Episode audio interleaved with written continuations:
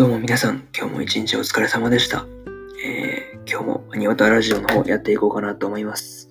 えーこの番組はですね、えー年間100作品ぐらいアニメを見る男子大学生の沼さんがですね、ただただアニメに関するその、まあ、ことをですね、え話していくという風な番組になっております。えまあ、軽く、まあ、気長に聞いていただければなというふうに思います。それでは本編の方早速移っていこうと思います。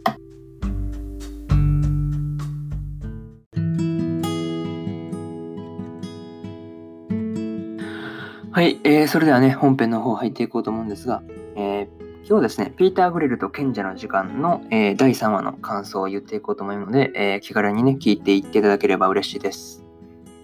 えーあらすじなんですが、えーある夜、ある夜、えピーターの寝込みを襲いに来た全裸の少女。それはエルフの里の特別親善大使を名乗るビーガン・エルドリエルだった。狙いはもちろんピーターの持つ最強の遺伝子。ところが、ピーターのゾウさんは一向に興奮しない。プライドを傷つけられたビーガンは、えーうさんくさい術をピーターにかけて去っていく。というね、まあ、公式サイトからの引用で、まあね、ここから感想の方を言っていこうと思います。まあね、前回のラストでもそのちらりとね、出てきてた、まあ、ロリッコ・キンパスエルフなんですが、まあ何でも名前をね、そのビーガン・エルドリエルというらしくてですね、まあ狙いはね、もうあらすじも書いてた通り、ピーターのね、小種を狙いに来たと。まあね、しかしそのロリッコの体ではピーターのゾウさんには反応はなしというなかなかね、残酷なあれだったんですが、なんという脅威格差だというね、まあそれによって反応はしないと。なかなかひどい話だったんですが、まあこれによってね、エルフックはね、ピーターの股間にエンチャントをして、まあ窓からその見事なまでのね、捨てゼリフ、捨てゼリフをですね、吐いて帰っていったっていうところでね、ななんていうんですかね、そのかけたエンチャントのそのあれが気になるなっていうふうなことを思いました。まあ、あとね、グレートワームゴブリンか。のね、あれが、えールベリアたちの前にね、現れた魔物なんですが、まあね、男を食い散らかして、女を犯し尽くすというね、何でも恐ろしい怪物だというところなんですが、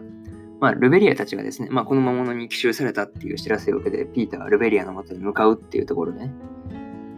で、向かう、向かってる間ですよ。まあ、ルベリアはその間に大ピンチに陥ってると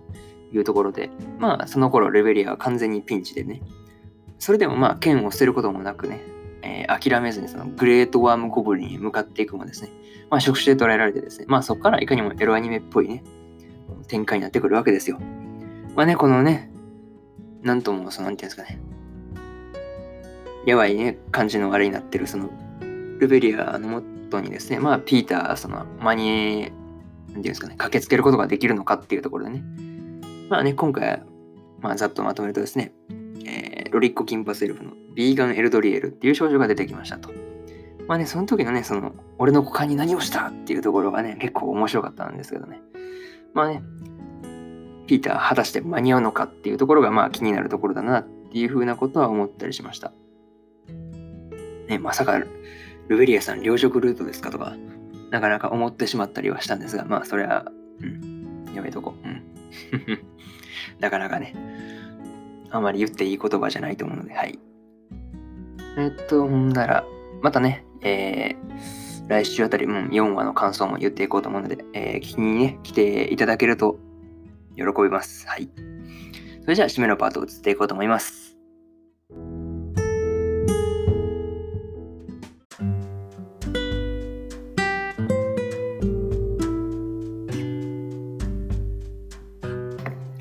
はい、えー、それでは、うん、締めのパートに入ろうと思います。今回の話はどうでしたでしょうか？まあ、これからも基本アニメの感想を、まあ、このアニオタラジオの方では発信していこうと思っておりますので、まあ、ぜひご興味持てた方また聞きに来ていただけると嬉しいです。それじゃあまた次回のラジオで会いましょう。バイバイ。